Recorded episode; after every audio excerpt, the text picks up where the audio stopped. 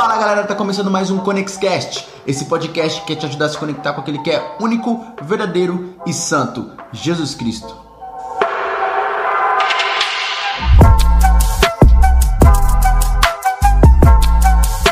E eu tô muito feliz galera porque tá começando mais um ConexCast devocional e assim como a palavra de Deus diz, quem tem ouvidos, ouça.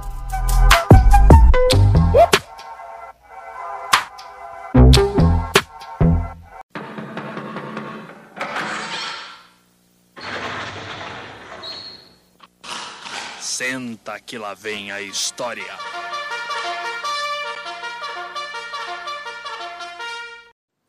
Oi, galera. Meu nome é Camila e hoje eu recebi a missão de falar com vocês um pouquinho sobre escolhas. O engraçado é que quando eu recebi esse tema, imediatamente eu pensei: mas, senhor, logo eu falar sobre escolhas, a pessoa mais indecisa que existe na face da terra. Mas vamos lá, né?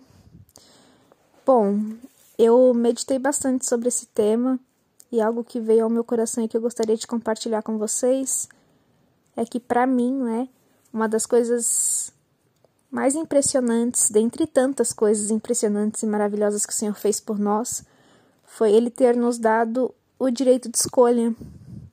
Quando nós recebemos o livre arbítrio, automaticamente a gente também recebeu o direito de escolher o que fazer com as nossas vidas. Então hoje a gente escolhe com quem vamos nos, nos relacionar, a pessoa com quem iremos casar, a casa onde iremos morar, a profissão que queremos exercer. Diariamente nós fazemos escolhas, desde o momento em que a gente acorda até o momento que a gente vai dormir, né? A nossa vida ela é feita de escolhas.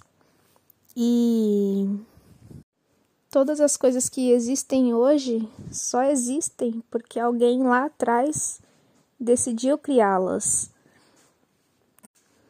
A Bíblia, ela nos relata várias histórias de pessoas que fizeram boas escolhas, como, por exemplo, Noé, né, que decidiu obedecer a Deus e criar a arca no momento em que nem se ouvia falar de chuva, né? Foi só por obediência.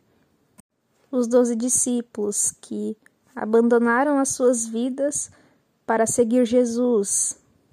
Maria, que deixou seus afazeres de lado, né, e se derramou aos pés de Jesus somente para adorá-lo. E várias outras pessoas, né? Mas a Bíblia também fala sobre pessoas que fizeram escolhas ruins, como Judas, ele andava com Jesus e ele decidiu traí-lo. Foi uma escolha, uma decisão dele.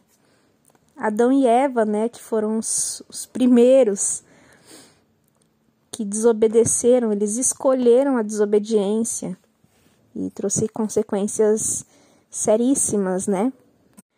Jonas, que fugiu do chamado, né?